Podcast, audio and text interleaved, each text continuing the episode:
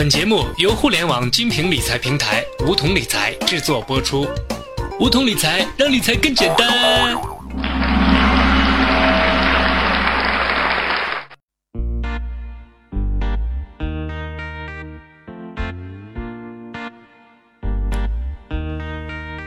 亲爱的小伙伴们，欢迎收听梧桐理财学堂。上期节目我们谈到，在真正的资本市场中，风险与收益不对称的现象时常发生，而专业投资者正是因为能快速挖掘其中绝好的投资机会而赚取收益。对于小散户而言，如果仅仅会搭牛市的便车，听听所谓的小道消息，或是一味的追涨杀跌，在经济形势好的时候可以赚一点小钱，一旦熊市悄然而至，就成了机构投资者和大户的垫脚石。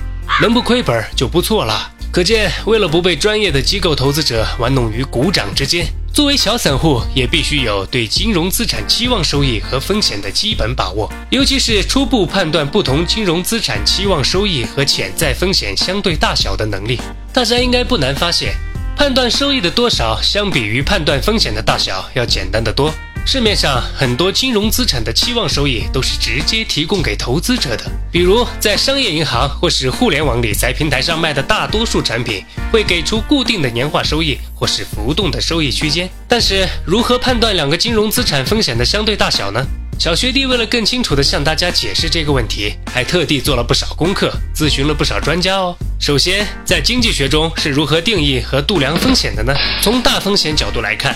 市场的风险主要有两种，一种是系统性风险，另一种是个体风险。通俗的说，系统性风险就是资本市场上所有金融资产都会共同面临的风险。例如，在前一阵的股灾来临时，基本上所有股票都逃不出骤跌的厄运，连新股或是次新股都惨遭腰斩。甚至是脚踝斩。又如近期的人民币大幅贬值风波来临，以人民币计价的金融资产，无论是股票还是债券，都多多少少受到一定幅度的冲击。不难发现，当系统性风险来临时，对整个市场上的绝大多数资产都会产生不利的影响，而且这种风险不可能通过分散投资而完全消除，所以也被称为不可分散风险。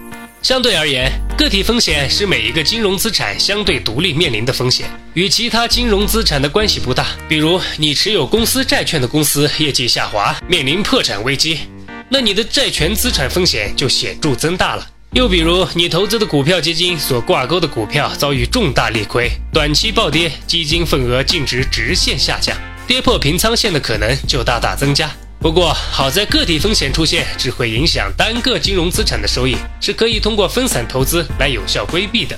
这就是不把所有鸡蛋放在一个篮子里的避险原理。听到这里，大家应该发现，在投资金融资产的过程中，系统性风险是最难以规避。因此，把握金融资产所面临的系统性风险走向，是寻找风险与收益的不对称机会的龙头所在。由于导致系统性风险的因素非常复杂多变，小到利率、汇率、通货膨胀，大到经济周期循环和宏观经济政策与货币政策。或是能源危机、政权更迭、战争冲突等因素都会引发系统性危机。要准确估计系统性风险的大小，基本是不可能的任务。但是，要风险不同金融资产所面临的系统性风险的相对大小，还是有迹可循的。为此，小学弟也请教了身边不少有经验的理财达人，为大家讨教几招。首先，请务必牢记国家意志高于一切。曾经有一位著名的浙江私募基金管理人，把市场的参与者分为十种。其中最强的一种就是国家，所以追随国家意志是控制风险的第一步，同时也是获得收益的第一步。历史的经验告诉我们，在中国的资本市场上，国家意志的煽动效应是无与伦比的。还记得今年牛市末端，在克强总理提出“互联网加”这个概念，并大力支持互联网金融发展后，一家主营房地产的公司声称要转型互联网金融业务。并且要将公司的名字改成 P to P。消息公布以后，公司股票一开盘就遭遇涨停，涨停板分担了六十三万多手买单。而事实上，这家公司的此番转型，一无正式业务，二无人员配备，三无可行性论证，甚至连经营范围变更都尚未获得工商部门审批，只处于设想之中。这个例子足以见到国家意志对中国金融市场的煽动效应。其次，密切关注政策走向也很重要。